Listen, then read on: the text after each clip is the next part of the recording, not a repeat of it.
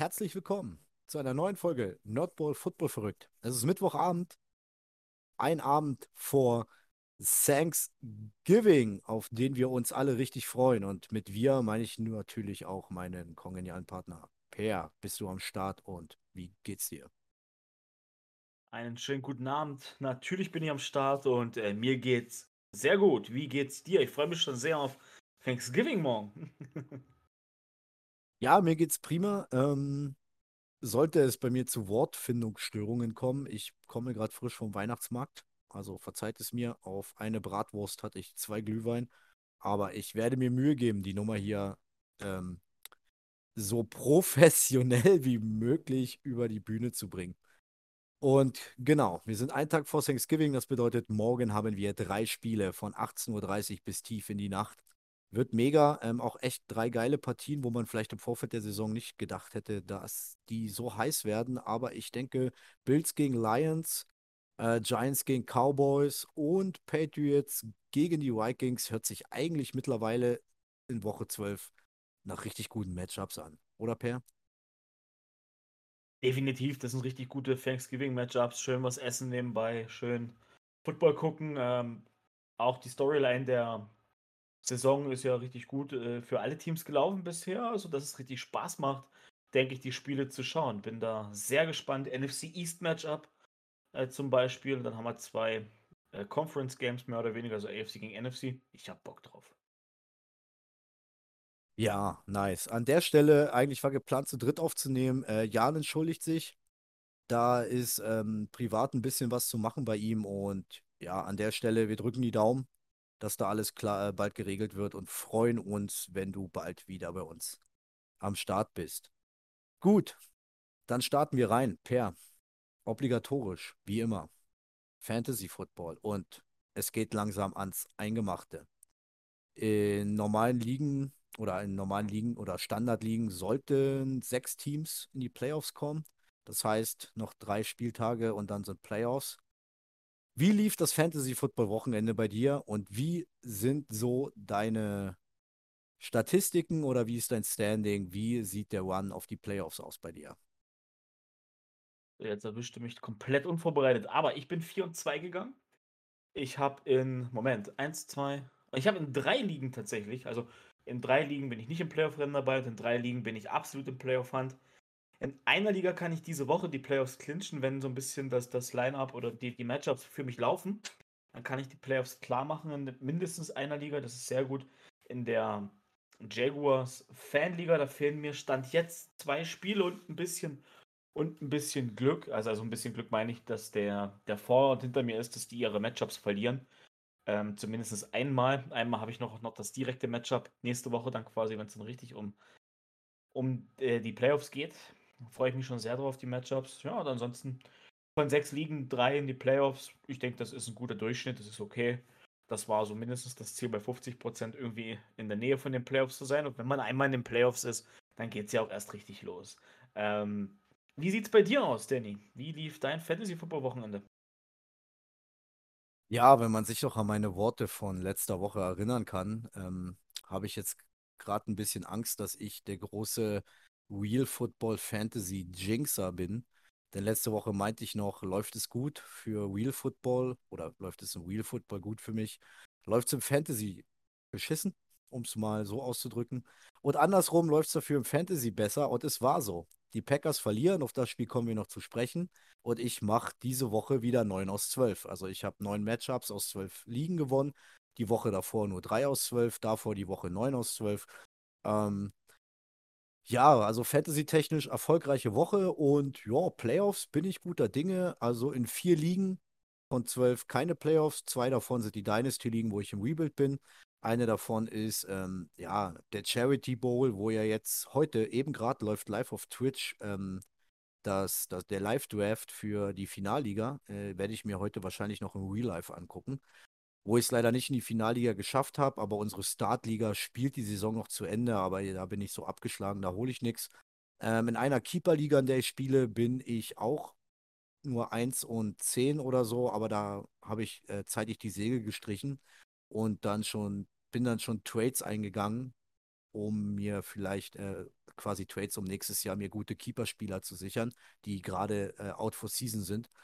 Und genau, das heißt vier Ligen, keine Playoffs. In zwei Ligen ist es Knirsch. Das ist einmal die Cover 2 Podcast-Hörerliga, also da muss ich mich ganz schön strecken. Aber es ist rechnerisch noch möglich. Und unsere Home-Liga, die Nerdball-Liga, auch da muss ich mich strecken. Irgendwie noch ähm, knapp die Playoffs zu machen. Das Gute bei uns ist ja, dass die Möglichkeit ist, dass der letzte Playoff-Spot, der sechste Spot, ja für die meisten Points vor vergeben wird aus den restlichen Plätzen 6 bis 12.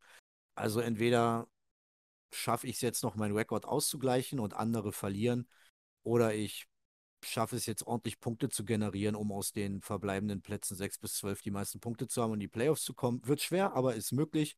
Und in den anderen sechs Ligen, die noch übrig sind, bin ich absolut in Playoff-Hand. Also entweder stehe ich 6-5, 7-4 oder 8-3 oder auch äh, 5-6, aber das sind dann so enge Ligen, das heißt, in den nächsten drei Wochen ist dann auch alles möglich. Deshalb, ich bin guter Dinge und bin ein bisschen happy, äh, ein zweites Mal dieses Jahr eine 9 aus 12 Woche hingelegt zu haben. Und ausgerechnet in den beiden Dynasties, wo ich im Rebuild bin, habe ich gewonnen. Geht ja auch mal klar. okay, Per. Haben wir noch was zum Fantasy Football? Ist dir noch was eingefallen oder gehen wir ins Tagesprogramm? Mir ist nichts mehr eingefallen, ich habe alles gesagt. Ähm, ich freue mich auf diese Woche, weil werden ja schon morgen die ersten grauen oder wir müssen ja morgen schon uns das erste Mal überlegen, ein graues Haar vielleicht mehr bekommen, wenn wir die Spiele schauen. Ich erinnere uns da vor zwei Jahren, wo wir beide, naja, egal, die Antonio Gibson Nummer von vor zwei Jahren mache ich jetzt hier nicht auf. Es tut mir heute noch leid, dass ich dir Danke. damals gesagt habe, lass ihn auf der Bank. Okay. Ja, und damals kannte ich noch nicht den ähm, heiligen Upside-Podcast, den heiligen ja. Rafa, den Fantasy-Guru und habe mich äh, von dir beraten lassen und habe, glaube ich, vier Touchdowns und über 30 Punkte auf der Bank sitzen lassen. So, jetzt haben wir das Fass aufgemacht.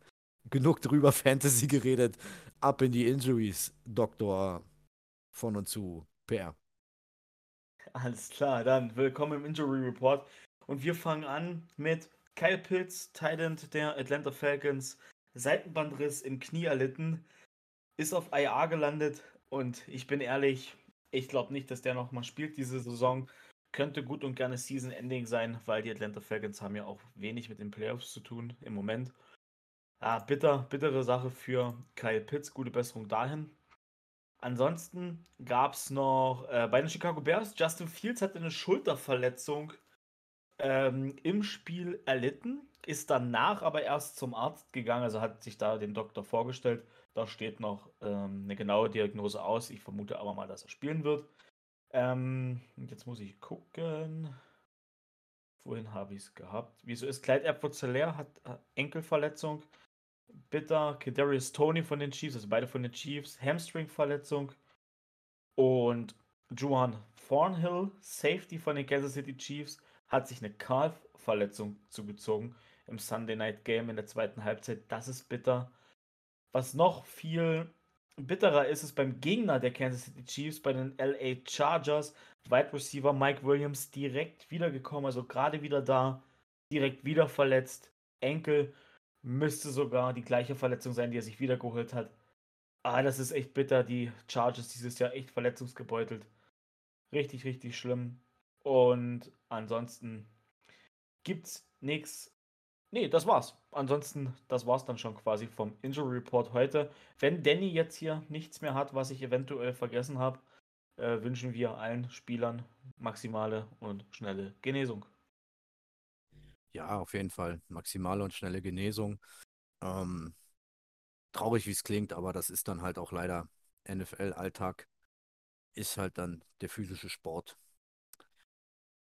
Gut, ähm, dann waren noch ein, zwei Entlassungen, wo wir uns im Vorfeld besprochen haben, die wir mit einbauen wollen, Per. Und auch da würde ich dir wieder die Feder übergeben. Genau, und zwar die Denver Broncos haben Running Back Melvin Gordon entlassen. Das ist natürlich insofern komisch, äh, weil sich ja Javonte Williams verletzt hat, Kreuzbandriss, der spielt er diese Saison gar nicht mehr. Äh, Chase Edmonds ist da im Moment auch verletzt. Also, ja, wer soll da groß laufen? bei den Broncos. Ist eine interessante Personalie, fand ich. Bin da gespannt, wer da am Wochenende das Backfield übernehmen wird. Und Daryl Henderson von LA Rams, ebenfalls Running Back, der in Anfang der Saison noch richtig gut war, wenn wir uns da an die ersten paar Wochen erinnern, wurde jetzt auch entlassen. Da hat komischerweise Cam Akers wieder das Backfield gewonnen. Ähm, ja, das alleine in der Personale sieht man, wie es die Rams dieses Jahr trifft. Ähm, da liegt viel im Argen, glaube ich. Ja, das sind die beiden Entlassungen, die wir hatten. Äh, Danny, hast du noch was dazu zu sagen? Ja, ähm, ich fange mal gleich bei den Rams an, weil das bei dir das letzte war. Äh, ja, es ist maximal schwierig. Ich verstehe es auch nicht, warum man sich dann jetzt von Daryl Henderson getrennt hat, da egal welcher Running Back am Start war. Ähm, klar kann man jetzt sagen, Anfang der Saison sah Daryl Henderson da weitaus besser aus. Aber irgendwie der Lauf ist es dieses Jahr für LA gar nicht. Also über den Lauf irgendwie ein Spiel gewonnen, kontrolliert oder umgebogen haben sie nicht. Egal wer gestartet ist, sie haben ja schon mehrere Leute getestet. Dazwischen war mal ein Ronnie Rivers. Jetzt wird viel spekuliert, dass äh, Kyron Williams sich mit äh, Cam Akers duelliert. Ich kann es nicht nachvollziehen. Ich würde es als Verzweiflung bezeichnen. Irgendwas musste man machen, um sein, sein Offense-Backfield auf Vordermann zu bringen. Und das war irgendwie, ja, vielleicht, vielleicht ist Darwin Henderson äh, ein Bauernopfer. Ich weiß es nicht. Äh, maximal schwierig. Äh, bei den Broncos eher kann ich es mehr nachvollziehen, denn wir müssen überlegen, dass Melvin Gordon den fünften Fumble hintereinander im fünften Spiel sich geleistet hat. Jetzt am Wochenende oder am vergangenen Wochenende und die Broncos da vielleicht den Kanal voll hatten. Klar, Edmonds ist gerade noch out, aber nicht IR und ähm, klar, Melvin Gordon hat viel gesehen, aber die Touchdowns hat am Ende immer äh, Latavius Murray gemacht und ich würde sagen, okay, dann let's go, Latavius Murray all day long. Und ich glaube, ich bin mir nicht sicher, dass die Broncos auch noch Marlon Mack haben. Wobei ich jetzt auf Marlon Mack, weiß ich nicht, viel gebe hat man, der war jetzt auch, seit er bei den Colts raus war, wo er jahrelang verletzt war, ziemlich, äh, immer Journeyman, erst bei den Texans, hat da schon in der, Off äh, in der Offseason das Battle gegen Rookie Damon Pierce verloren.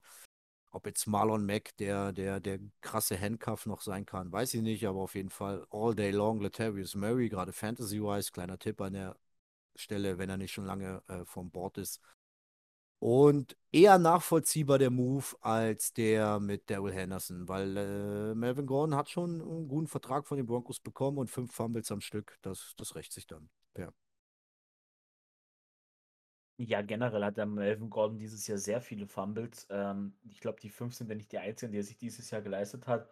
Und das gerade nach dem letzten Jahr, wo er mit Javonte Williams echt brilliert hat und wo wir alle begeistert waren, ähm, auch am Anfang der Saison, dass sie beide Running Backs gehalten haben. Ich meine, bei Javante war klar, dass er bleibt, aber auch, dass sie Gordon dann bezahlt haben. Bin ich schon echt ein bisschen enttäuscht von Melvin Gordon und was er da dieses Jahr gezeigt hat. Aber das zeigt eben auch, wie austauschbar äh, Running Backs am Ende geworden sind in der NFL, um es mal so auszudrücken. Mehr habe ich dann äh, dazu gar nicht zu sagen.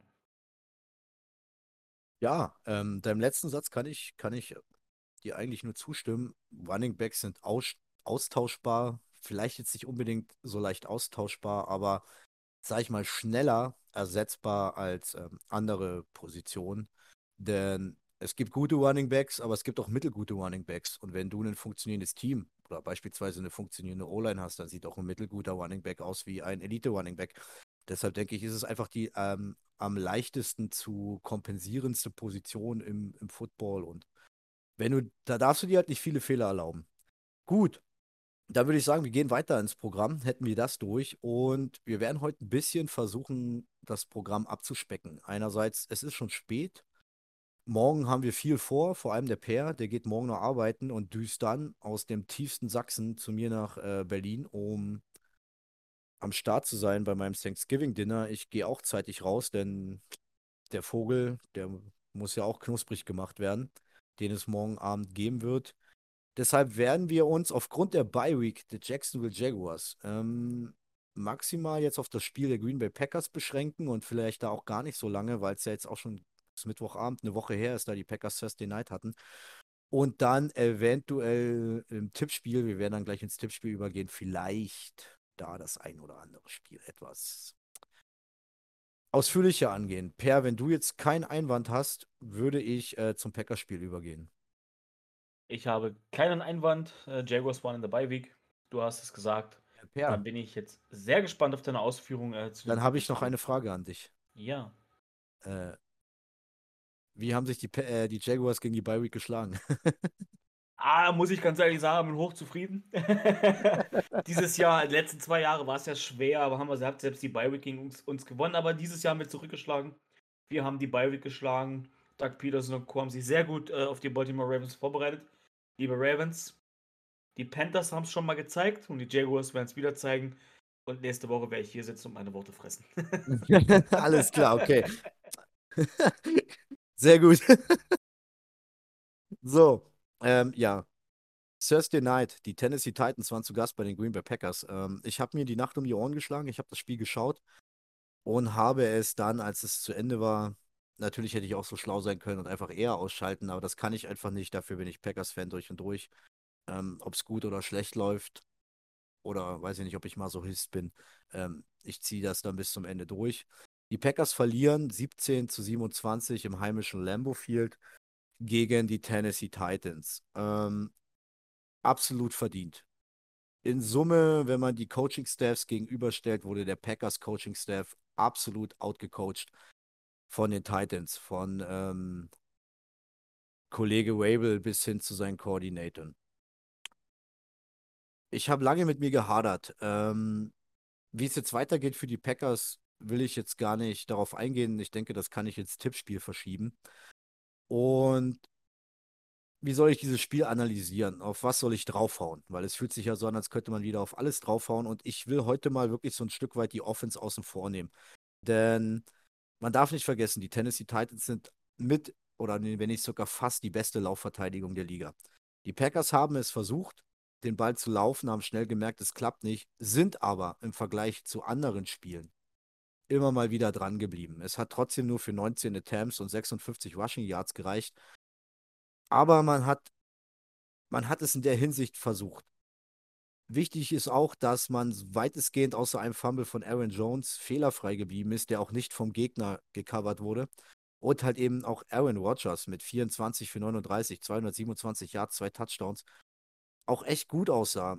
Die Bälle gut verteilt hat. Äh, Cobb 73 Yards, Lazard 57, Christian Watson, der Rookie, 48 Yards, zwei Touchdowns. Letzte Woche über 100 Yards, drei Touchdowns. Also der Offense will ich wenig einen Vorwurf machen, weil man hat einfach mit den Mitteln, die man hat, gerade gerade in der Passing Offense, hat man gemacht, was man konnte. Es sah gut aus, besser als in manchen anderen Spielen. Und der Lauf war einfach nicht reinzubringen. Das liegt nicht daran, dass wir es nicht wollten, bin ich der Meinung, oder dass wir es nicht konnten, sondern dass einfach die Titans zu stark waren. Und das muss man dann an der Stelle auch einfach mal anerkennen. Warum verlieren die Green Bay Packers dieses Spiel und jetzt holen wir den großen Holzhammer raus? Ganz klar in der Defense.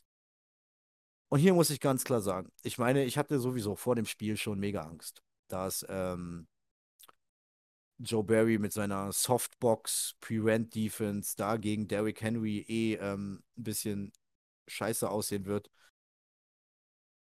Aber dass man vielleicht dann es irgendwie schafft, es zu stoppen oder hinzukriegen und dann die Nummer in der Luft verteidigt und Tannehill einfach nur zu zeigen, dass er ein guter, aber kein Elite-Quarterback ist und am Ende was Pustekuchen.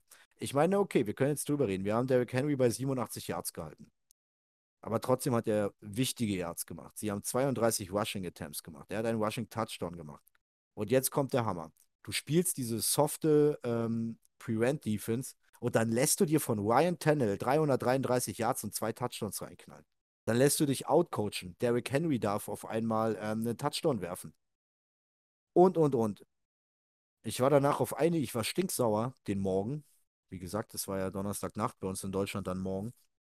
Äh, bin noch durch einige Fanseiten und durch einige Posts in Social Media durchgegangen und jede zweite, jedes zweite Kommentar, was ich gelesen habe, war Fire Joe Barry. Fire fucking Joe Barry. Ich finde, das haben wir schon mehrmals gesagt, diese Defense ist auf dem Papier vom Namen her echt, könnte echt richtig geil sein. Liest sich richtig geil. Aber was Joe Barry da mit seinem Scheme anfängt und alles, ich weiß es nicht. Also wenn Traylon Burks, einen Rookie, der bisher noch kein, noch nicht wirklich Fuß gefasst hat, gegen die Green Bay Packers für sieben Receptions und 111 Yards kommt, dann weiß ich auch nicht weiter. Und das sind diese Spiele und da möchte ich gerne dich, Per, erinnern und zitieren, wo du mal gesagt hast im Vorfeld der Saison, die Packers haben gefühlt eine richtig geile Defense, die könnten dieses Jahr mal endlich mit Defense glänzen und es wird die Spiele geben, wo die Defense das Spiel gewinnen muss. Und genau das, genau das hier war so ein Spiel. Denn ich finde, die Offense hat gemacht, was in ihrer Möglichkeit stand, gegen eine der bestesten, besten Verteidigungen der Liga. Die Titans sind, glaube ich, Top 3 gegen den Lauf und sie sind Top 3, was gegen Punkte angeht. Ja, die Titans sind schlecht, was Passing Yards angeht. Aber was dann das Punkte verteidigen, was die Goal-Line, was, was die Red Zone angeht, sind sie wiederum Top 3. Und da finde ich, hat die Offense gut gearbeitet und das ist so ein Spiel, da muss die Defense daher steppen. Und ja, du hast äh, Joe Barrys Defense Play gesehen gegen die Cowboys vor zwei Wochen in München vorm TV. Und es ist nicht viel anders, es ist nicht viel besser und äh, das verliert uns das Spiel. Und ja, wie es weitergehen soll für die Packers, will ich da nachher reden. Ob es überhaupt noch Sinn macht, an die Playoffs zu glauben und ähm, inwieweit es Sinn macht, äh, Joe Barry schon zu entlassen oder was weiß ich. Per, hau du erstmal einen raus. Ich habe mich jetzt hier schon wieder in Stink und Stiefel geredet. ja, und das zu Recht, ich kann es verstehen. Ähm, ich habe mir auch das Spiel angeguckt in den Condensed Highlights und ich habe eine Krise gekriegt, ähm, als ich es gesehen habe. Also Fünf-Mann-Box gegen Derrick Henry. Ich habe mir die ganze Zeit gewünscht, kann jetzt mal einer zu ihm hingehen und ihm sagen, dass da der beste Running Back der Liga äh, vor ihm steht, der in den letzten zwei Jahren fast 4000 Yards gelaufen ist. Und äh, warte mal, fast 40 Touchdowns, glaube ich sogar. Ähm, also Derrick Henry kann was, das wussten, denke ich, alle. Und in den letzten, vor zwei Jahren hat man es geschafft, Derrick Henry rauszunehmen mit den Leuten in der Defense, die, also mit der fast gleichen Defense. Da sind jetzt ein paar Spieler mehr dazugekommen, klar. Äh, ein anderer Defense-Coordinator, der hat es geschafft und der Defense-Coordinator in den letzten zwei Jahren, der war jetzt auch nicht unbedingt so gut. Aber was Joe Barry hier macht, ganz ehrlich, da schüttelt es mich. Da kriege ich eine Krise, wenn ich das sehe. Also, und ich bin kein, ich bin Packers-Sympathisant, aber wenn ich wütend bin auf der Couch, dann wisst ihr ungefähr, wie sich Danny gefühlt haben muss mitten in der Nacht. Also, das kann man entweder nur mit ganz viel Alkohol ertragen zurzeit, was die Defense macht, oder einfach ausmachen. Ähm, also wirklich, ich verstehe es nicht. Die Offense hat, hat Danny gesagt, die hat ihre Möglichkeiten gehabt, die hat ihre Möglichkeiten genutzt. Christian Watson scheint jetzt langsam ein Turbo zu zünden. Bin mal sehr gespannt, ob man auf dem Level jetzt weiterspielt. Das wäre eine super Ergänzung. Und ja, abschließend bleibt mir nur eins zu sagen. Die Packers haben eine Defense, die Spiele entscheiden kann. Das Problem ist da an der Sideline. Und ich sage sogar, das kann ich jetzt schon mal als, als Hot Take oder, oder, oder sowas ähm, droppen. Und ich sage sogar, wenn du dieses Jahr noch in die Playoffs kommen willst, dann tausch deinen Defense-Koordinator mit sofortiger Wirkung aus. Dadurch, dass sie jetzt eine Woche fast äh, das nicht gemacht haben, gehe ich mal stark davon aus, dass sie diese Woche wieder mit einer scheiß Defense gegen ihren Gegner spielen. Ähm, das sind die Eagles, kommen wir dann gleich drauf. Aber ich mache mir echt Sorgen um die Saison der Green Bay Packers. Das sage ich so, wie es ist. Ähm, und dann muss man ja schon fast an die Zukunft denken, aber das Fass will ich jetzt hier heute nicht öffnen. Tut mir leid, Danny, dass ich keine positiveren Worte zu sagen habe heute leider. Ja, gut, ähm, das muss dir nicht leid tun, weil klar, äh, ich bin Fan durch und durch und als so ein Fan hast du manchmal eine harte Brille auf, aber wenn es einfach nicht mehr passt, passt es nicht mehr. Also so, so, so dick kann die Brille nicht sein, dass du nicht siehst, was falsch läuft. Deshalb. Ähm, ja, wir sind noch nicht gleich im Tippspiel und kommen noch zum Packerspiel. Und ich muss sagen, aus all den Jahren NFL, die ich schaue, solange wie noch Hoffnung da ist, glaubst du an die Hoffnung. Aber ich bin auch nicht blöd. Und ich weiß, es muss ganz viel passieren, dass da wirklich noch was abgeht. Aber ich würde da jetzt wirklich das vielleicht noch für später aufheben, wenn überhaupt. Und würde sagen, Per, wenn du jetzt nicht noch irgendwie was richtig brandheißes hast, NFL, Gossip, irgendeinen Take, irgendwas, was du noch reinschmeißen willst, dann würde ich sagen, bleiben wir heute bei unserer schmalen Linie und gehen ins Tippspiel über. Oder wie sieht's aus? Nee, ich habe ich hab jetzt leider auch nichts mehr ähm, vorbereitet. Wir können auf, bei unserer schmalen Linie bleiben und ins Tippspiel direkt reinspringen. Ja, dann, let's go. Ähm, morgen 18.30 Uhr, Thanksgiving. Also ich unterbreche dich nur ungern, ich will aber wenigstens die, die Standings sagen, weil diese Woche hat sich ein Novum ereignet. Ach ja, ja, ja, hat's, hat's, hat's auf jeden Fall. Entschuldigung, Entschuldigung. Gar kein Das, Problem. The stage, the stage is yours. Gar kein Problem. Denn diese Woche, das gab es äh, dieses Jahr noch nie, haben wir drei, also Danny, Jan und ich, äh, alle neun, Punkt, äh, neun Punkte erreicht, also neun Spiele richtig getippt. Und Jan und ich haben jetzt weiter 97 Punkte, sind punktgleich.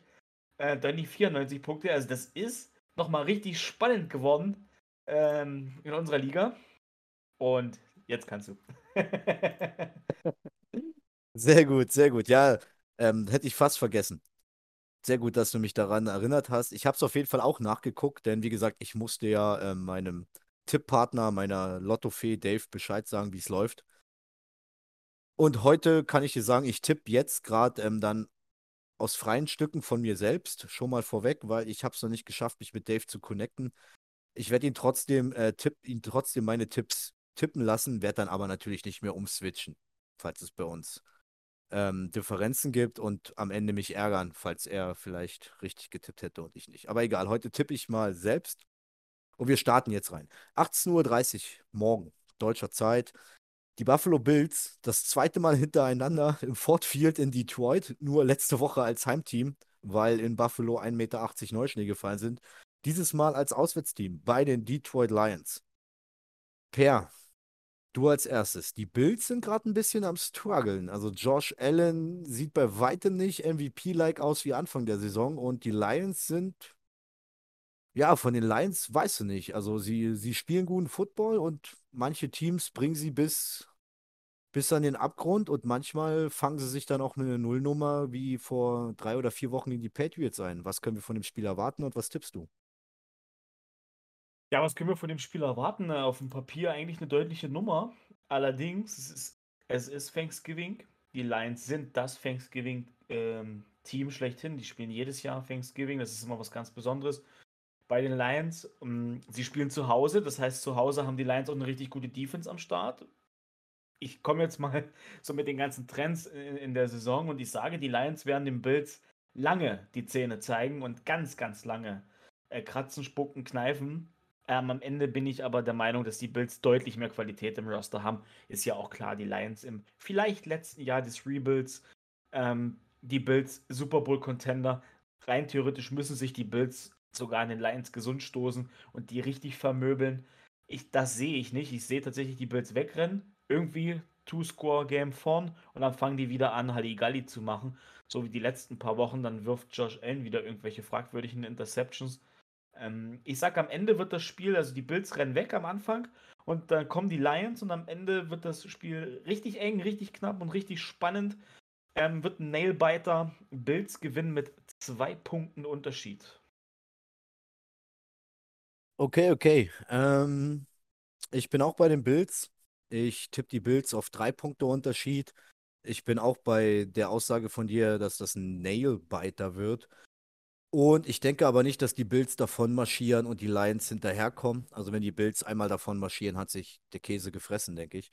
Gerade, äh, gerade auch gegen die Lions, denn ich defensiv schätze ich die Lions noch nicht so stark ein, dass sie, dass sie da ähm, ne, irgendwie äh, Turnover oder, oder Shifts, Momentum-Shifts kreieren können, um dann nochmal einen Rückstand gegen die Bills aufzuholen.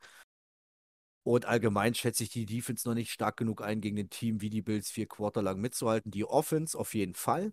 Also ich könnte mir gut vorstellen, wenn die Offense der Lions hier performt, wird es ein enges Spiel bis zum Schluss, was dann aber die Bills für sich entscheiden.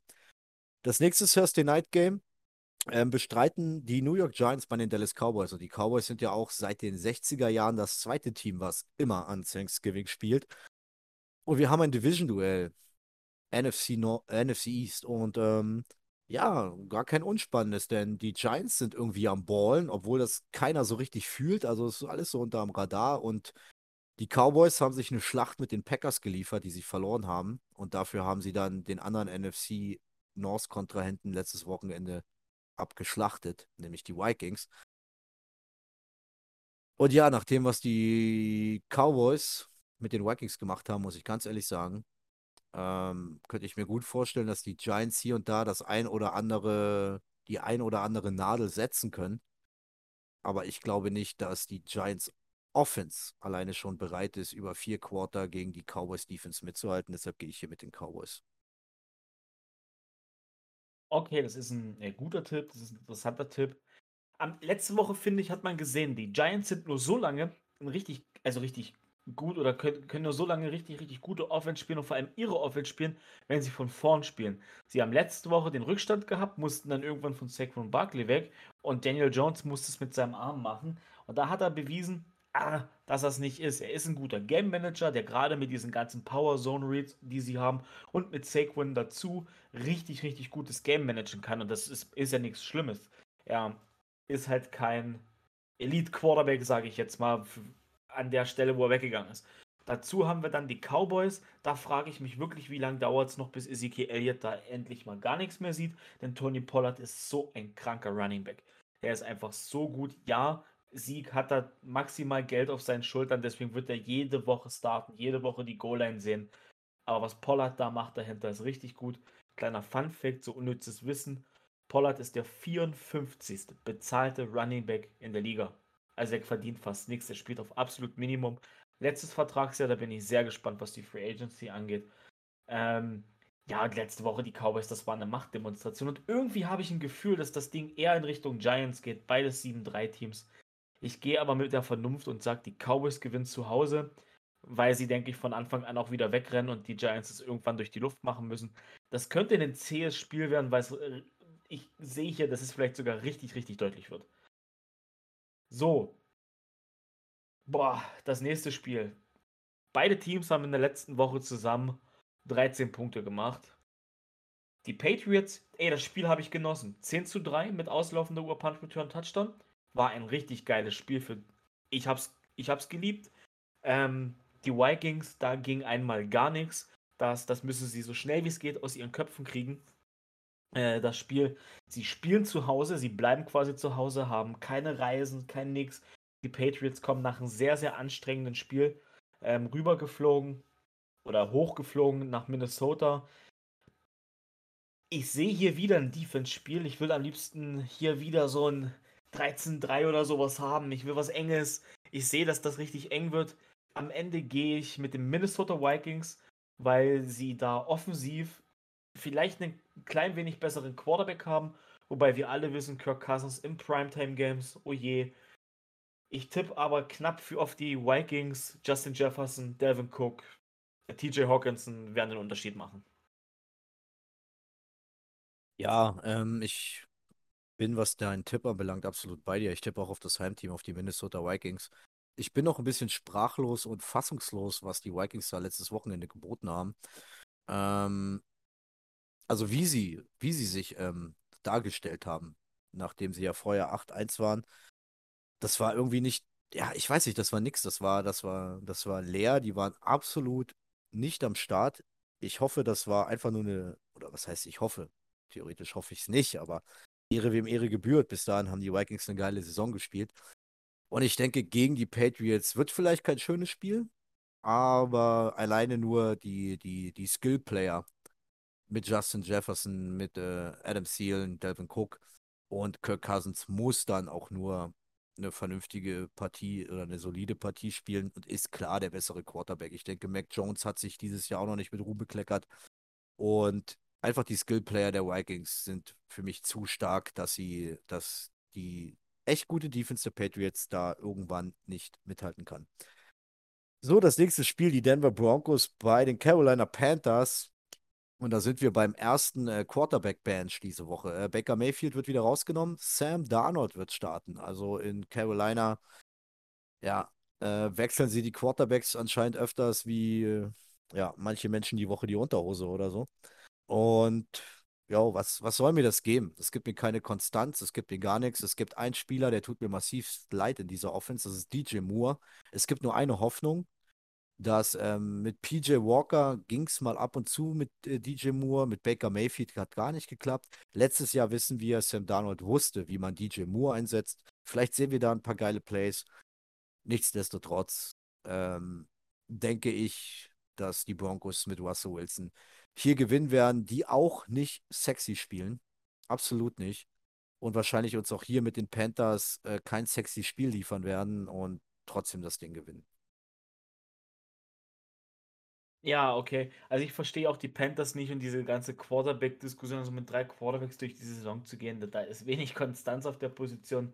Da können dir die Receiver allen voran die Moore echt nur leid tun. Ähm, und ich schließe mich hier deinen Worten am Ende an. Ich sehe es auch, dass das die Broncos knapp gewinnen. So, nächstes Spiel. Tampa Bay Buccaneers im First Energy Stadium gegen die Cleveland Browns. Ja, das letzte Spiel mit Jacoby Brissett bei den Browns. Und die Bucks kommen aus der Bye Week, nachdem sie in München gespielt haben, nachdem wir sie in München live gesehen haben. Und ja, ich, bin ganz ehrlich, die Browns gegen diese Rush-Verteidigung mit Nick Chubb bin ich sehr gespannt, äh, wie das aussieht. Am Ende kommt der Goat hier äh, aus der Bye Week und ich gehe davon aus, dass die Tampa Bay Buccaneers das Spiel doch relativ deutlich gewinnen, denn die Defense gegen die Offense der Browns, allen voran mit Jacob Brissett, vertraue der Sache nicht. Irgendwie vertraue ich der Nummer nicht. Also ich bin in einem Punkt bei dir, dass ich auch sage, ich gehe mit den äh, Buccaneers, die jetzt ähm, mit einem Sieg aus München wiedergekommen sind, sich in der Beiweg erholt haben. Und sehe aber nicht, wie du, dass es hier irgendwie eine klare Nummer wird. Denn ich denke schon, dass die Browns ähm, gut performt haben, gerade offensiv, weil äh, Nick Chubb ist eine Bank. Und Brissett, gerade auch im letzten Spiel, ich glaube, im letzten Spiel hat er über 300, in, dem, in einer Niederlage über 300 Yards geworfen ähm, macht da echt einen soliden Job als Platzhalter für einen gewissen Herrn, der ähm, nächste Woche wiederkommt und ich hätte wiederkommen dürfen. Und deshalb denke ich nicht, dass das eine klare Nummer wird. Ich denke eher, das könnte sogar ein richtig geiles, offenes Spiel werden, wo am Ende einfach der erfahrenere und bessere Quarterback Tom Brady gewinnt. Äh, ja, das nächste Spiel. Ach, schade, dass ich damit anfangen muss. Ich hätte zuerst deine Meinung gehört am liebsten. Die Baltimore Ravens zu Gast in Jacksonville bei deinen Jaguars, Per. Ja, ist äh, schwierig einzuschätzen, denn die Jaguars kommen aus der Bye Week. Sie sahen vor der Bye Week die letzten zwei Spiele echt gut aus. Auch wenn man gegen Kansas City verloren hat, aber das hatten wir ja damals schon, das ist nicht der Maßstab. Man hat sich teuer verkauft. Man war gerade, Trevor Lawrence war fehlerfrei. Und gegen Ravens, die nach der Bye Week erstmal richtig hart gegen die Panthers letzte Woche gestruggelt haben. Ähm, ja, es ist schwierig, aber ich, ich, ich muss sagen, so, ich, ich, ich gehe mit dem Favoriten. Ich denke, dass am Ende Baltimore die Nase vorn haben wird. Also ich denke, die Baltimore Defense wird es schaffen, Jacksonville insoweit zu limitieren, dass ähm, dass da wenig Punkte rumkommen. Und ich traue Jacksonville zu, dasselbe zu schaffen wie die Panthers, nämlich auch Baltimore zu limitieren.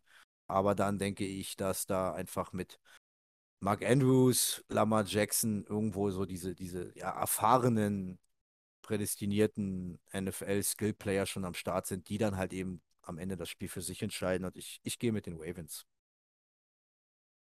Ja, das bringt mich dazu, ganz kurz Werbung zu machen. Ich war am Montag zu Gast beim Talk Like a Raven Podcast. Ähm, dort habe ich, oder haben wir besser gesagt, aber auch noch der Felix vom Teal Talk mit dabei und eben die beiden von Ravens Podcast, Benno und Malte.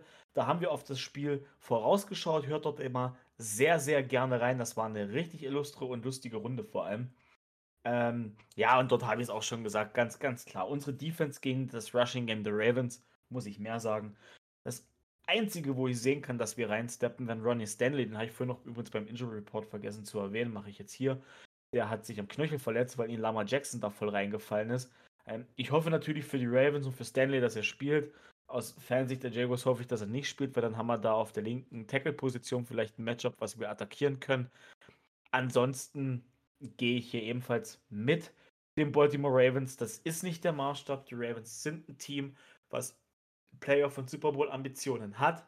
Im letzten Vertragsjahr mit Lama Jackson. Hier ist es wieder wichtig: teuer verkaufen, fehlerfrei bleiben, stechen, beißen, spucken, sich mit allem Möglichen, was man hat, wehren. Und meine Bull Prediction aus dem Talk Like a Raven Podcast wiederhole ich hier sehr gerne. Hört dort aber gerne nochmal rein. Da hatte ich zwei. Ich predikte hier eine, dass ihr auch bei den lieben, netten Kollegen von uns reinhört.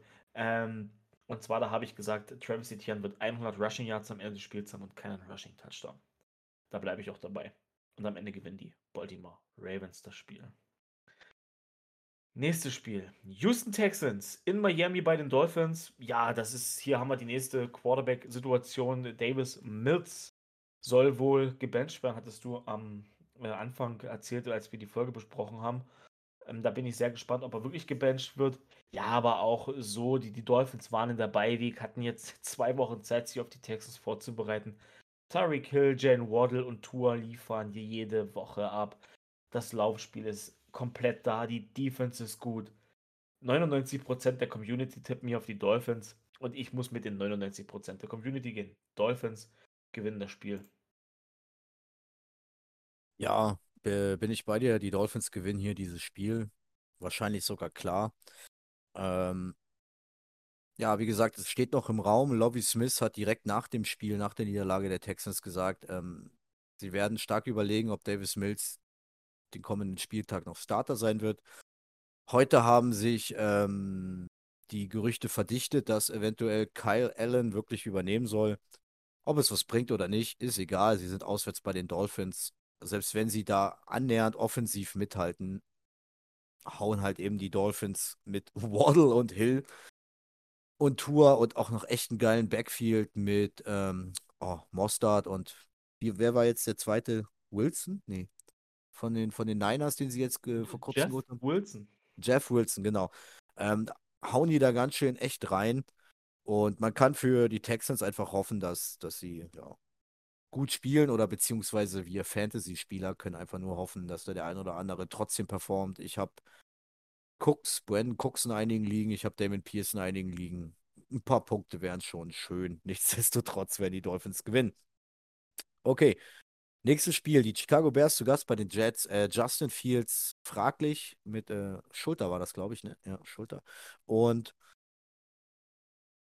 ja, man muss schauen, weil Justin Fields hat jetzt gerade viel damit geglänzt, ähm, über den Boden zu dominieren als durch die Luft. Also er hat dann auch durch die Luft gut ausgesehen, nachdem man das Spielfeld über den Boden geöffnet hat. Aber ein limitierter Justin Fields gegen die Jets, die gegen die Patriots zumindest bewiesen haben, dass sie Defensiv-Football spielen können. Offensiv-Football ist eher so, na, so lala ist noch geschmeichelt. Denn hier haben wir die nächste Quarterback-Kontroverse. Ähm, Zach Wilson wird definitiv gebencht. Und was mich am meisten verwundert ist, nein, nicht Joe Flacco wird übernehmen, sondern der, ein gewisser Herr White wo ich mir denke, Anfang der Saison, als Zach Wilson verletzt war, hat Flecko gespielt und hat Flecko ein paar, ein, zwei Spiele richtig geballt, richtig gut ausgesehen. Und jetzt nehmen sie White, dann denke ich mir so, wisst ihr was, wenn ihr euren Second Round, äh, euren First Round Rookie an Second, an, an zweiter Stelle, den ihr da gepickt habt, bencht, dann ist euch doch eh alles Latte und wahrscheinlich weiß ich nicht, ob ihr ihn nur frusten testen wollt oder ihr ihn schon abgeschrieben hat, dann spiel doch mit Joe Flacco die Saison zu Ende. Weil alleine schon, es ist ja so, die Jets sind ja trotzdem noch rechnerisch in Playoff-Range. Und Joe Flacco hat Anfang der Saison geliefert. Verstehe ich nicht. Also ich verstehe es, dass sie Zach Wilson benchen. Also da kann es echt sein, dass wir einen Bust auf der Hand liegen haben. Müssen wir schauen. Und jetzt habe ich lange geredet und beende es mit die Jets gewinnen aufgrund von Homefield und äh, der besseren Defense und wahrscheinlich einem limitierten Justin Fields. Ja, du hast es gesagt, also warum Mike White da rein äh, kommt und, und starten soll, erschließt sich mir auch nicht ganz. Ich habe auch nichts gefunden. Äh, ich habe gerade mal nebenbei geschaut, ob, ob Joe Flacco vielleicht verletzt ist oder so. Ist ja nicht. Also ich, ich finde zumindest nichts. Also das ist ein bisschen kontrovers. Ähm, aber wer weiß, wir sind nicht beim Training dabei. Wer weiß, was ähm, Salah da sieht. Und ja, sind wir mal ehrlich, also Zach Wilson, um da noch mal kurz drauf einzugehen, was du gesagt hast, und äh, der ist unter 100 Yards durch die Luft am Ende des Spiels. Der hat noch nicht mal 100 Scrimmage Yards gehabt.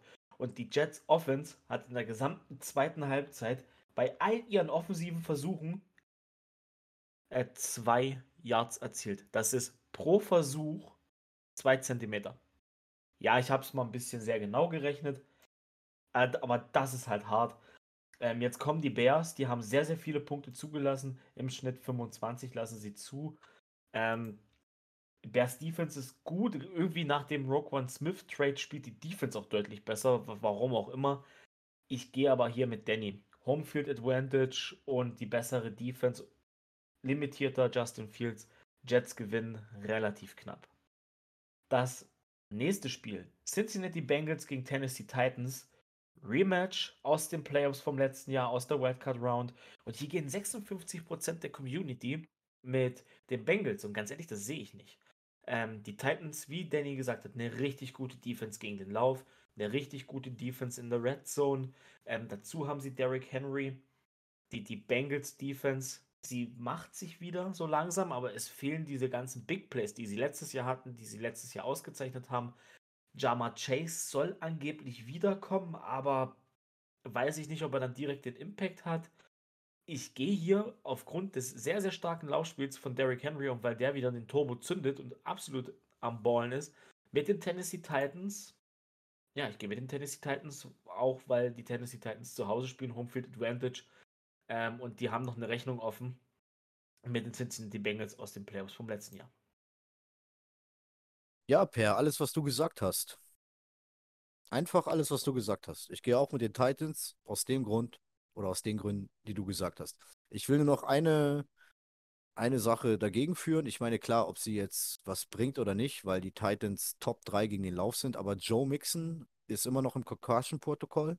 Also abwarten, ob da nicht noch ein Skillplayer fehlt.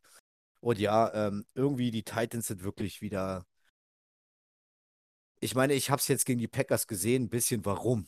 Warum sie 7-4 stehen. Aber davor waren sie 6-3 und alle waren, alle in der NFL-Welt waren so, hä, warum, wie, hä, was? Die Titans 6-3, mit was, wieso, weshalb? Ja, und äh, gegen die Packers hast du es gesehen. Sie spielen einfach soliden Football, sie spielen eine solide Defense. Und in der Offense gucken sie einfach so lange, bis der Gegner die Schwächen aufmacht. Äh, Derrick Henry wird sowieso schwierig, vier Quarter zu verteidigen. Und wenn es drauf ankommt, erwischt halt auch Tannehill mal von einem guten Tag, einen Sahnetag. Traylon Burks hatte vielleicht so den ersten kleinen Outcome letzte Woche gegen die Packers. Und die Bengals haben ganz schön gestruggelt gegen die Steelers. Äh, ich könnte mir auch gut vorstellen, das wird hier ein knackiges, enges Spiel und das, gewinnen die Titans. Da bin ich bei dir. So, die Falcons fahren nach Washington zu den Commanders. Und ja, ich denke, ich weiß nicht, ich will hier gar nicht so viel ausführen. Äh, Heimsieg Washington. Ähm, bei Washington sieht das alles ein bisschen runder aus. Tyler Haneke bleibt Starter äh, und macht seine, seinen Job mega gut. Respekt oder nee, nicht Respekt. Glückwunsch an Carson Wentz. Du hast jetzt auch äh, in einer dritten Station den Starting-Posten verloren. Ähm, echt schade für dich, aber wer weiß, woran es liegt. Oder wir wissen, woran es liegt, keine Ahnung. Und allgemein, äh, Terry McLaurin ist mittlerweile am Ballen, endlich. Ähm, Antonio Gibson ist überraschend. Der Leadback macht super Spaß. Dahinter Brian Robinson, äh, JD McKissick ist da nicht mehr ganz so drin.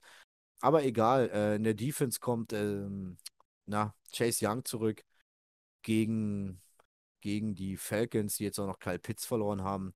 Wobei, ob jetzt Kyle Pitts spielt oder nicht, was jetzt nicht mit Kyle Pitts zu tun hat, sondern dass allgemein unter Mariota einfach Top-Anspielstationen vernachlässigt werden, ähm, gehe ich mal davon aus, dass die Commanders hier einen soliden Heimsieg holen. Ja. Ja, ebenfalls eigentlich alles, äh, so wie, wie du gerade bei mir mit den Titans. Ähm, das gleiche, was du gesagt hast, möchte noch einen Punkt ausführen zu Marcus Mariota. Ähm, also Mariota macht ja all das, was er macht, ganz gut. Und der sieht dann jetzt nicht so schlecht aus. Er ist, naja, er ist okay, sagen wir es mal so. Ähm, hat seine Flashes, hat aber auch seine Lowlights. Ich frage mich echt, wann wir Desmond Ritter sehen. Eigentlich müssten die Falcons jetzt mal irgendwann Desmond Ritter reinbringen, denn nur um die Antwort zu haben, ist er es oder ist es nicht. So, darf, ich da was, darf ich da was einwerfen? Warum? Na, aber also, eine These, warum sie es nicht machen. Weil sie sich äh, noch im Playoff-Rennen sehen, ja? Schau dir mal die NFC South an. Sie sehen sich noch im Playoff-Rennen. Und das sind sie auch absolut, wenn du es so willst. Die NFC South ist Stand jetzt noch relativ, ich will nicht sagen grottig, also vielleicht nicht so grottig wie die NFC East der letzten Jahre, aber eine der schlechtesten Divisions dieses Jahr. Und sie sind absolut noch im Playoff-Rennen und da äh, glaube ich nicht, dass du anfängst zu testen. Leider. Ich würde auch viel lieber Desmond Ritter sehen. Aber genau das wird der Grund sein, warum sie weiter mit Mariota gehen. Ah, okay. Ja, aber ich guck, ich guck gerade, du hast recht, die Falcons 5-6, äh, Zweiter hinter den Bucks mit 5-5. und dann die Saints mit 4-7. Da sind noch theoretisch die ersten drei im Playoff-Range. Crazy. Ähm, ja, Chargers Cardinals. Cardinals haben eine Reibe gekriegt ohne Kyler Murray. Der ist am Hamstring verletzt. Der wird auch diese Woche nicht spielen. Ähm, ja, und die Chargers dazu. Also wirklich, wie, wie muss sich Justin Herbert fühlen? Was, was soll er denn in den letzten zwei oder drei Jahren, seitdem er in der Liga ist, was soll er denn noch machen, wenn er gegen die Chiefs spielt? Es gibt's nicht.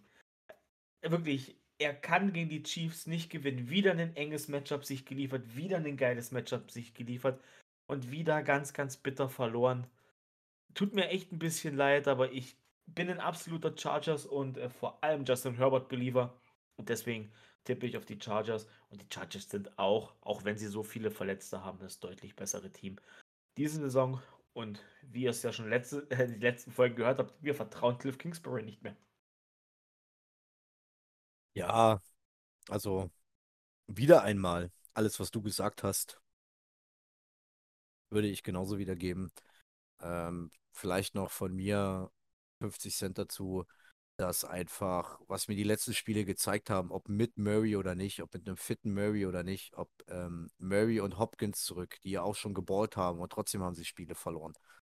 Ähm, sie haben ein noch viel größeres Problem, nicht nur, dass, dass das, weiß ich nicht, Kingsburys Plan nicht erkennbar ist. Ich finde, defensiv haben sie mega abgebaut. Sie haben Schlüsselspieler über die Jahre verloren.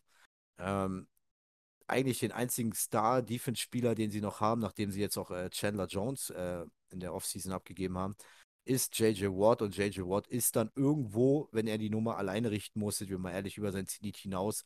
Und alleine die Cardinals Defense, alleine nur diese Defense sagt mir, dass äh, Justin Herbert, Austin Aguilar und eventuell Keenan Allen sollte fit sein. Und dann hat ja Joshua Palmer am letzten Spiel gezeigt, was er für ein Baller ist. Ähm, da absolut in der Lage sind, dieses Team auseinanderzunehmen. Und deshalb gehe ich auch mit den Chargers. So, Darf das ich da ganz kurz reingrätschen? Ja. Ähm, weil du gerade Cardinals Defense gesagt hast, du hast völlig recht. Und mir tut es so im Herzen weh. Isaiah Simmons, der ist so verloren in dieser Defense. Bitte, egal wer von diesen 31 Franchises, außer die Texans, tradet ihn da raus. das ja, war mein seine, dazu. wenn seine Karriere nicht dadurch schon verkackt wurde. Also du weißt ja auch nicht, wie du von sowas zurückkommst. Aber okay. Äh, hope dies last.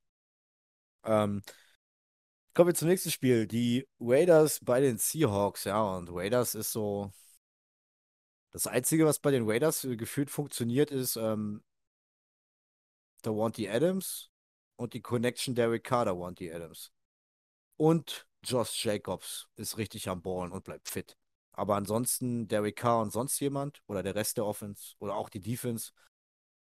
Ich weiß nicht, die Seahawks kommen aus der Bye Week zurück und vielleicht hab, bin ich hier biased. Ich glaube, ich bin hier sehr biased, denn es gibt für mich äh, zwei, zwei Worte, die sagen, dass die Seahawks zu Hause gewinnen und die sind Geno Smith. Heimsieg Seahawks. Ich stehe aufs Geno Smith. Ich mag die Story, ich mag, wie der gerade so spät nochmal absteppt. Ich liebe es einfach. Ey, ich lieb's auch. Und ganz ehrlich, ich, ich sag nicht nur Geno Smith, sondern ich sag auch München Hostel und die beiden Dudes, die wir kennengelernt haben. Und alleine für die tippe ich hier mit auf die Seahawks. Äh, genau wie du, den Rest hast du gesagt. Ähm, wir haben bis jetzt noch keinen Tiebreaker, das müssen wir ändern. Ähm, Rams gegen die Chiefs. Ja, ist eigentlich ein geiles Spiel auf dem Papier, wenn die Rams nicht so hart am struggeln werden dieses Jahr. Matthew Stafford ist wieder im Concussion-Protokoll. Das heißt, er wird wahrscheinlich wieder nicht spielen, nachdem er ja die Woche gestartet ist und dann direkt raus war wieder. Ja, die Chiefs sind die Chiefs. Arrowhead Stadium, Mahomes zaubert auf Kelsey. Ey, was Kelsey abliefert dieses Jahr, brutalst. Ähm, ich kann es echt nicht sehen, dass die Rams das irgendwie gestoppt kriegen. Und das, obwohl sie diese Defense haben. Bin mal sehr gespannt, was sie mit Jalen Ramsey machen. Ob sie ihn vielleicht über Kelsey stellen ob sie sagen, wir nehmen Kelsey raus und lassen dann aber Hartman oder Wildes Scantling zu. Ne, Hartman ist auf IR. Also lassen dann MVS reinsteppen und eventuell Juju, falls der wieder spielt. Bin gespannt äh, auf Aaron Donald gegen die O-Line der Chiefs. Das ist so das Einzige, wo ich sage, da hat, haben die Rams eine Chance reinzukommen, wenn sie das Spiel ganz lange, ganz eng halten. Aber ich muss dann jetzt davon ausgehen, dass die Rams mit ihrem Backup-Quarterback spielen. Keine Ahnung, wer das ist. Ich tippe zu Hause, dann und dann auch noch im Arrowhead Stadium, das lauteste Stadion der NFL. Chiefs gewinnen. Ja, ähm, ich bin dabei dir, die Chiefs gewinnen. Die Rams sind ja gefühlt weder Fisch, Fisch noch Fleisch irgendwie. Das Einzige, was funktioniert hat, ist Stück für Stück raus. Du sagtest schon, Stafford in der zweiten Concussion, da wird er dieses Wochenende nicht zurückkommen, wenn er in so kurzer Zeit schon die zweite Concussion hat. Cooper Cup auf IR, ähm, das Backfield ist so gar nicht gelaufen. Jetzt hat man Daryl Henderson als, in meinen Augen, als Bauernopfer ähm, rausgeschmissen. Haben wir schon drüber geredet. Und Kansas City macht sein Ding. Selbst wenn die, die Rams Defense das Spiel ein bisschen lange offen halten kann, denke ich irgendwann, wird da die Magic kommen. Und ganz ehrlich, wenn Kelsey so weiterspielt und nächstes Jahr auch noch, ähm, dann reden wir bald drüber, wer ist wirklich der beste Tight End, der allerbeste, den es je gab. Gonzales, Gronkowski oder ist es doch Kelsey? Also, ich muss sagen, wenn Kelsey weiter so abballt, sollte Gronkowski überlegen, nochmal vielleicht zurückzukommen und nochmal ein paar Statistiken hinzulegen. Ansonsten äh, äh, wird ihm da der Rang abgelaufen, eine Nummer am Rande. Chiefs gewinnen hier. So, die Saints zu Gast bei den 49ers und die Saints haben echt gut gespielt gegen die Rams. Die Saints machen ihr Ding. Die Saints spielen eine solide Defense. Sie spielen immer noch mit Andy Dalton und nicht Jameis Winston. Da gab es ja jetzt Knatsch die Woche. Also ich habe irgendwie ein Interview gesehen, wo Jameis Winston sich sehr kritisch geäußert hat, indem er gemeint hat, ihm wurde gesagt, irgendwie in die Richtung ging es, ihm wurde gesagt, nur wegen einer Verletzung wirst du am Ende nicht gebancht. Er ist zurück von der Verletzung und bleibt gebancht. Weiß ich nicht, ob das äh, seiner Person gut getan hat, dieses Interview oder diese Aussagen, denn ich denke nicht, dass du damit wieder zurück aufs Spielfeld kommst, wenn du vielleicht so ein bisschen deine Franchise unter den Bus wirfst. Lange Rede, kurzer Sinn, was die Niners gerade abziehen, auch in die Cardinals, ist einfach nur der Hammer. Jimmy G performt. Er kann aber auch nur performen. Mit dieser O-Line, mit diesen Waffen, mit Christian McCaffrey. Kittel ist letzte Woche in Mexiko ausgerastet. Divo macht seinen Touchdown. Ayuk macht seine zwei Touchdowns. Christian McCaffrey als Läufer und underneath Passempfänger ist die Lebensversicherung. Da kannst du einfach nur gut aussehen. Da ist dann Jimmy G. Jimmy G ist ein guter Quarterback, bisschen mehr über einem Gameverwalter, aber auch kein Elite-Quarterback. Aber wenn du sowas hast und das ausnutzen kannst, klarer Heimsieg San Francisco und über die Defense habe ich dabei noch nicht mal geredet. Das kannst du jetzt machen, Per. Ja, erstmal noch ein Wort äh, zu der Offense. Mir tut Trey Lance echt leid was muss der, ich will nicht wissen, was der sich zurzeit denkt, wenn er das sieht. Äh, ich hoffe, dass er nächstes Jahr wieder startet und dass wir dann sein volles Potenzial sehen. Und dann auch noch in der Offense. Boah, der Hammer. Ja, und die Defense. Was, was muss man dazu sagen? Die 49ers haben seit Jahren eine überragende Defense. Ich sag nur einen Namen, Nick Bosa, den nehme ich immer stellvertretend heute raus. Ey, was der ab abreißt, ist der Hammer. Ich liebe die 49ers, es ist so ein komplettes Team dieser Football, diese Shanahan-Football, das macht so Spaß zu sehen. Ähm, ja, ich gehe mit den San Francisco 49ers. Und bei den Saints, weil du es gerade gesagt hast, kam die Antwort nach dem Interview prompt vom Team. Dorton ist äh, wahrscheinlich der Starter für den Rest der Saison. Das heißt, Jam Jameis Winston ist jetzt offiziell gebencht. Und das, obwohl sie ihm 17 Millionen gegeben haben.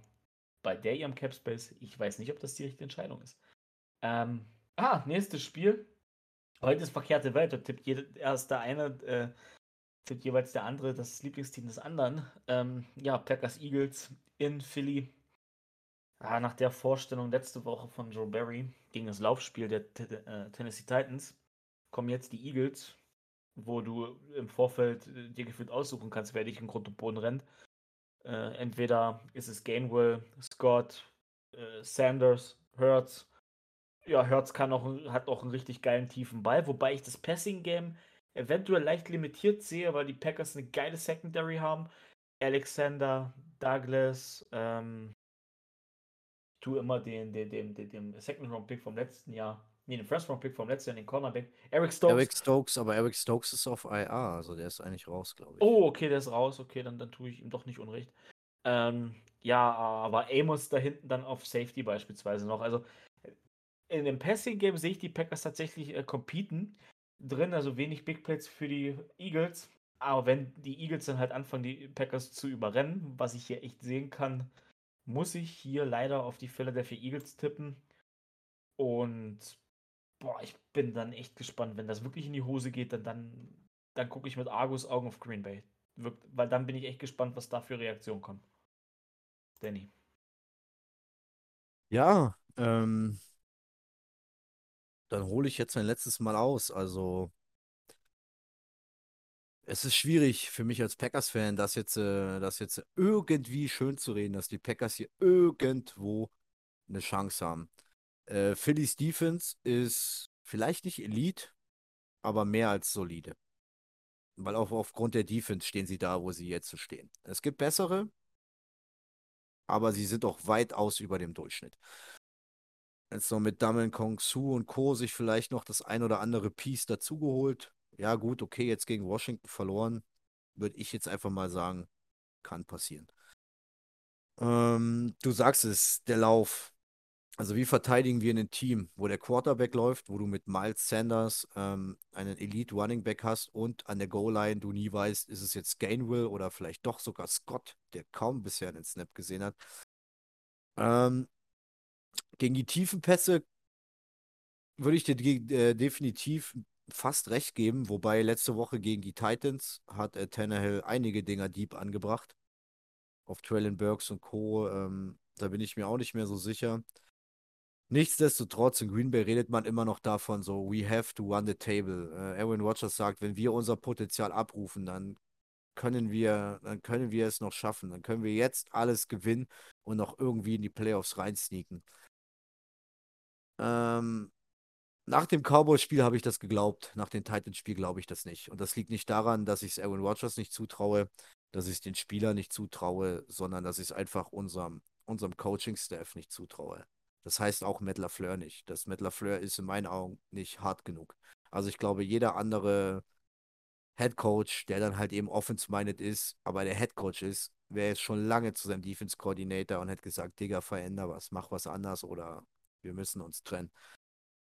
Deshalb, ich habe vorhin gesagt, ich war in vielen äh, Foren und äh, Social Media Kanälen unterwegs und alle haben geschrieben, Fire Joe Barry. Solange wie diese Möglichkeit dieses obligatorischen Run the Table noch da ist, die Playoffs noch da sind, werden die Packers diesbezüglich auch konservativ bleiben und Joe Barry nicht feuern. Sollten die Playoffs außer Reichweite sein und wir halten an Joe Barry fest, dann zweifle ich, dann zweifle ich wirklich an den Leuten, die in Green Bay was zu sagen haben. Spätestens wenn die Playoffs nicht mehr machbar sind, sollte auf der defensiven Seite Tabula Rasa gemacht werden. Wieder einmal. Nicht das erste Mal. Defense ist seit vielen, vielen Jahren ein Problem in Green Bay. Und ich habe jetzt lange geredet und ich habe mich lange ausgekotzt und ich habe nur eine Hoffnung. Vor zwei Wochen habe ich auf die Cowboys getippt und die Packers haben das Ding gewonnen. Und rein Football realistisch tippe ich auch hier logischerweise auf die Eagles mit der kleinen Hoffnung, dass so ein kleines Miracle wie letzte Woche passiert. Aber selbst dann müssen danach noch Spiele gewonnen werden gegen Teams wie die Dolphins oder die Vikings. Aber egal. Philly gewinnt zu Hause und wir kommen, glaube ich, zum, jetzt ist hier mein Dings weg, ja, wir kommen zum letzten Spiel. Das sind die Pittsburgh Steelers bei den Colts. Oh, die Steelers fand ich ganz nice jetzt am Wochenende. Und den Colts, die Colts waren auch eigentlich, die haben Philly ordentlich die Stirn geboten. Aber leider keine Punkte gemacht. Hätten es die Colts geschafft, Punkte zu machen, dann hätten sie hier Philly geschlagen. Also sie haben selber Philly zurück ins Spiel kommen lassen, haben sie lange in Schach gehalten und ich denke, Steelers gegen Colts wird so ein ähnliches Spiel. Es wird ähnlich knapp ausgehen und die Steelers gewinnen auswärts. Okay, das war jetzt für mich das Spiel, egal was Danny sagt, ich tipp's Gegenteil, weil ich kann hier wirklich eine Münze werfen. Für mich sind beide Teams aktuell, sucht euch aus, gleich gut oder gleich schlecht. Ähm, bin sogar der Meinung, dass Jeff Saturday zurzeit echt um seine Zukunft coachen könnte, dass er zumindest beispielsweise nicht Head Coach bleibt, aber äh, irgendwie im, im Coaching-Staff eines NFL-Teams bleibt, vielleicht sogar bei den Colts, das meinte ich jetzt damit. Ähm, die Colts haben es äh, verstanden, Jonathan Taylor wieder in Szene zu setzen, das finde ich sehr gut. Bei den Steelers hakt so ein bisschen das Laufspiel mit Najee Harris. Ähm, aber beide Defenses richtig stark. Matt Ryan verwaltet das Game, äh, Pittman ist da. Wobei bei den Steelers ja auch äh, George Pickens richtig durchdreht mit Kenny Pickett zusammen. Aber ich habe hier im Vorfeld sowieso das Gefühl gehabt, dass ich eher auf die Colts als auf die Steelers setze. Äh, daher setze ich auf die Indianapolis Colts. Das wird ein richtig enges Spiel. Monday Night. Oh, das könnte so ein ähnliches Defensiv äh, defensives Spiel werden wie letzte Woche. Jets gegen die Patriots. Mich würde es freuen. Ja, Colts gewinnen das Spiel. Jo, gut. Dann wären wir durch mit unserer Folge heute. Dann wären wir durch. Wir haben alles getippt und in dem Sinne würde ich sagen, ich glaube, ich weiß, ich sehe jetzt nicht ganz die Zeit, war mal eine schmalere Folge, aber das hat seinen Grund, wie gesagt. Morgen wichtiger Tag. Alle müssen aus irgendwelchen Gründen zeitig raus, weil wir gerade Per und ich uns äh, morgen sehen werden. Köstlich einen großen Vogel essen wollen und drei Footballspiele an einem Donnerstag von 18.30 Uhr bis tief in die Nacht am Stück gucken wollen. Das gibt es halt auch nur einmal im Jahr oder in der Saison. Thanks God is Thanksgiving. in dem Sinne, hab vielen Dank fürs Zuhören, Per. Danke dir für die nette Folge. Jan, an dich da draußen nochmal, falls du uns zuhörst. Ähm, wir wünschen dir alles Gute und hoffen, dass du bald wieder bei uns mit am Start bist, was auch immer da los ist. Und ich sag schon mal Tschüss, hab viel Spaß morgen, egal in welcher Form, mit welchem Essen oder in welcher Location oder in welcher Gruppe ihr Thanksgiving gucken könnt oder genießt. Habt Spaß, das ist schon mal so das kleine Warm-up-Highlight für mich immer auf, äh, auf die Postseason. Ab jetzt geht's heiß los. Jo, ich habe genug geredet. Macht's gut, gehabt euch wohl, schönes Thanksgiving. Bis nächste Woche oder übernächste Woche. Ich habe jetzt gerade meinen Schichtplan nicht im Kopf. Aber egal, kriegen wir raus. Haut da rein. Ja, und jetzt äh, von mir nochmal, ich brauche eine Sekunde länger. Wie gesagt, hört nochmal gerne beim Talk Like a Ravens Podcast rein, da war ich zu Gast. Das hat mega Spaß gemacht mit den Jungs. Die ist absolut, äh, generell der Podcast von den Jungs ist absolut hörenswert. Werbung Ende an der Stelle. Ja, und ansonsten freue ich mich natürlich, äh, morgen nach Berlin zu fahren mit Danny. Drei Spiele am Stück zu gucken. Thanksgiving ist so das erste Highlight vor den Playoffs. Ah, leider ist schon Thanksgiving. Irgendwie könnte es nochmal losgehen. Nochmal schnell September zurückgespult. Es geht auch immer so schnell. Euch viel Spaß beim Thanksgiving Game Games gucken, wo auch immer ihr das äh, verfolgt. Genießt es, genießt die Zeit mit euren Liebsten. Morgen und am Wochenende viel Spaß beim Football gucken. Und wir hören uns nächste Woche wieder. Ciao, ciao.